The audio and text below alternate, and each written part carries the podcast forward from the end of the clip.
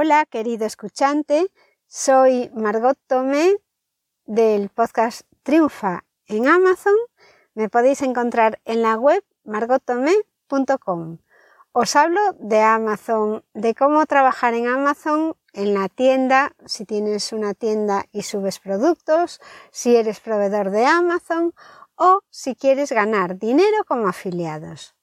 Hoy el capítulo está dedicado en parte a los que somos proveedores, porque os voy a leer una de las cartas que nos ha llegado de Amazon y en relación al último trimestre del año.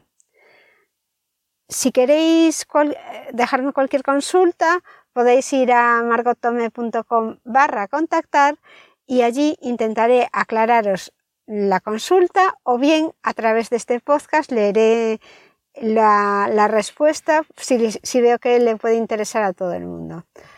No me enrollo más hoy, no hago ni intro ni nada y paso a leeros la carta y la vamos comentando. Nos dice Amazon, estimado proveedor, a medida que se acerca una de las épocas más ajetreadas del año, queremos proporcionarte información sobre cómo gestionar el pico de demanda, así como información operativa básica.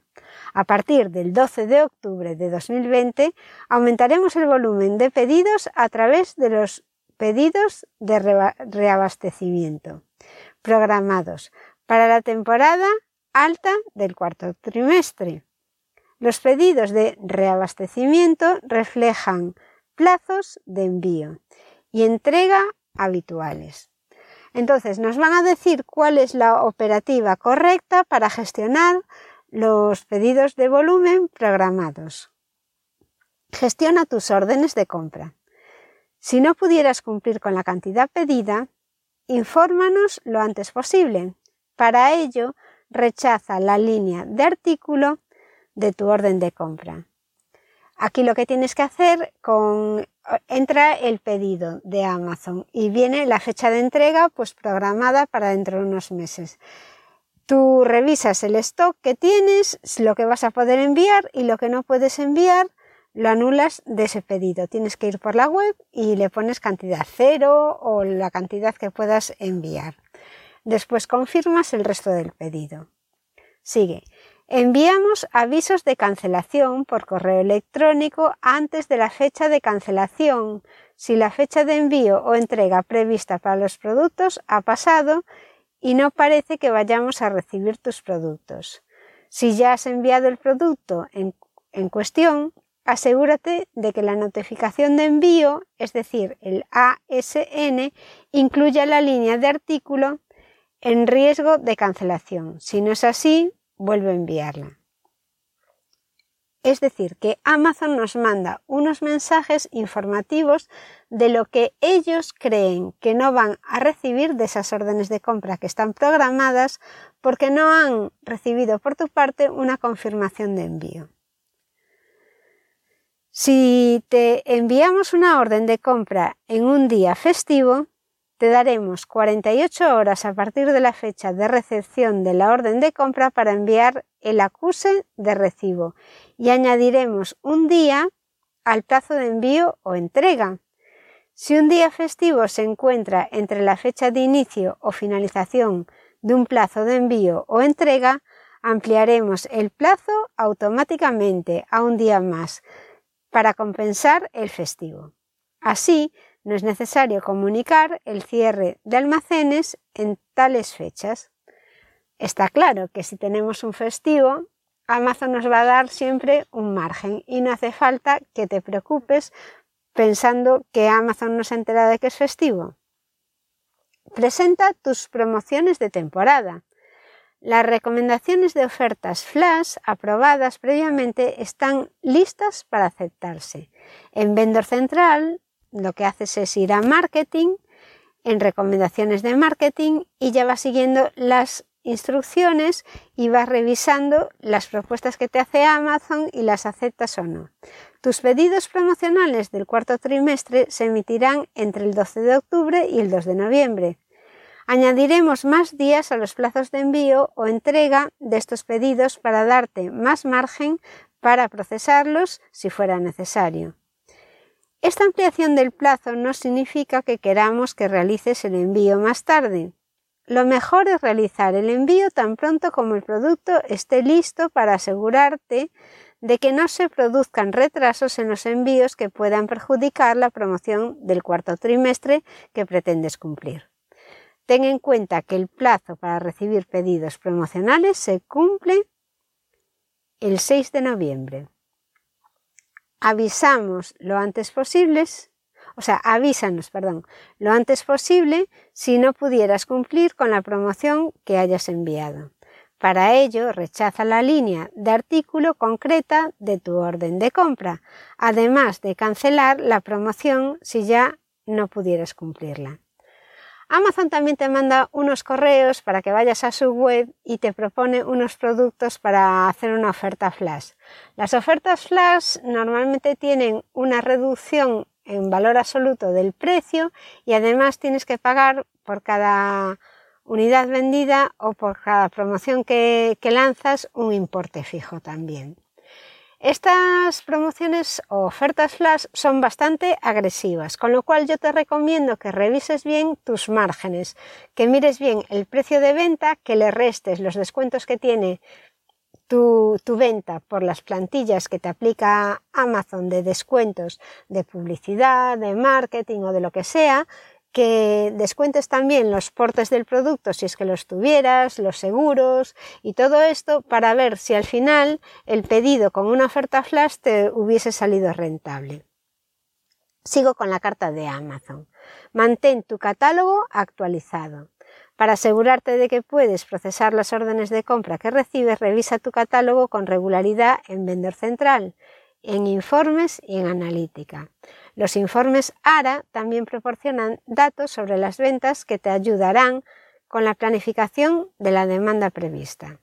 Está claro que si un artículo ves que funciona muy bien, puedes prever que va a seguir funcionando bien, aunque ten cuidado cuando hagas estas estimaciones porque a veces sabes que hay productos que son de consumo temporal y pueden engañarte estas analíticas. Yo creo que lo mejor es que tú tengas también tus propias analíticas en tu empresa con los datos de ventas, de compras y un histórico desde que tienes movimientos. De esta manera no te tienes que fiar solo de los datos que te aporta Amazon, que seguro que están estupendos, pero si tú tienes tus propios informes vas a tener un rango más amplio para comparar. Si tienes que hacer alguna corrección con los pedidos, es como siempre, te vas a vendor central, a artículos, a catálogo y a editar detalles. Esto es si el producto no está bien generado o tiene alguna cosa que quieres corregir. Aceptaremos los pedidos de tus productos por parte de los clientes en nuestra web si creemos que el producto está disponible. Si el estado del inventario de tu producto ha cambiado, avísanos lo antes posible. Para ello, actualiza la disponibilidad en artículos, catálogo, actualizar disponibilidad o mediante el proceso de confirmación de la orden de compra.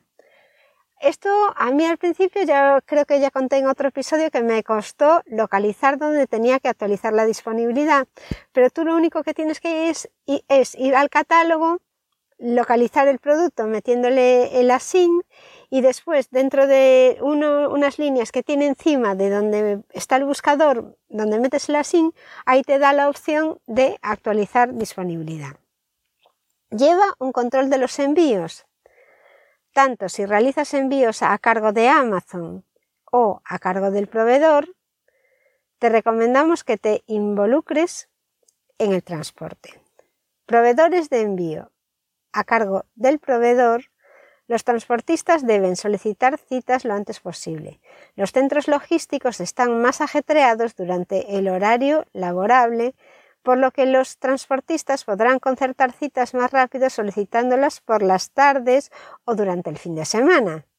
Si el transportista llega a la cita 30 minutos después o más tarde, rechazaremos la carga y es posible que se aplique un cargo por incumplimiento asegúrate de que tu transportista cuenta con un BOL, es decir, B de Barcelona o de L de León, que es el conocimiento de embarque, y que sea físico, que no sea digital. El número de cita de Amazon, que se llama ISA, y de Inglaterra, S de Salamanca y A de Albacete y una lista de las órdenes de compra en el envío para evitar complicaciones en caso de que haga falta reprogramar la cita.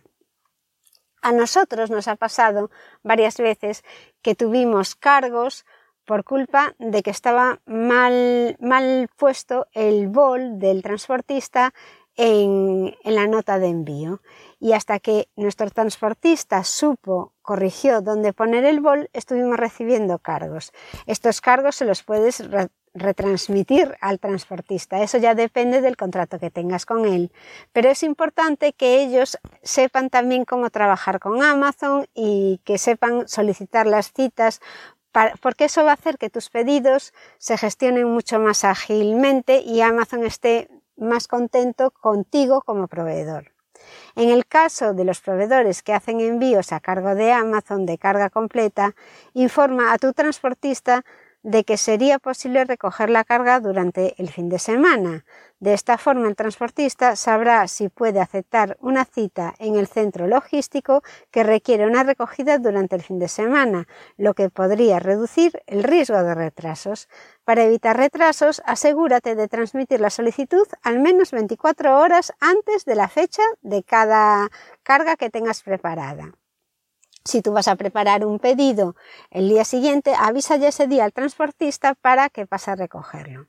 Aparte de ayudarte a gestionar promociones y picos de demanda, estas prácticas son igualmente recomendables durante el resto del año, obviamente, aunque son fundamentales durante las temporadas de mayor demanda.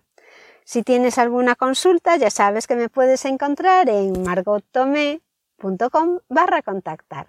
Espero que este email, que en realidad era una carta informativa de Amazon para prevenirte de la carga de trabajo que va a venir ahora a final de año, que suele ser en Navidades, que va a ser también el Halloween, que coincide también con el Black Friday, bueno, que coinciden un montón de fechas con picos puntuales de consumo, entonces Amazon te está dando sus mejores recomendaciones para que gestiones tus pedidos de forma óptima. Hasta aquí el programa de hoy, querido escuchante, y espero que te haya servido de ayuda. Me gustaría saber tu opinión sobre este tipo de, de podcast que habla sobre Amazon y con el que pretendo ayudaros. Nada más por hoy y hasta el próximo programa.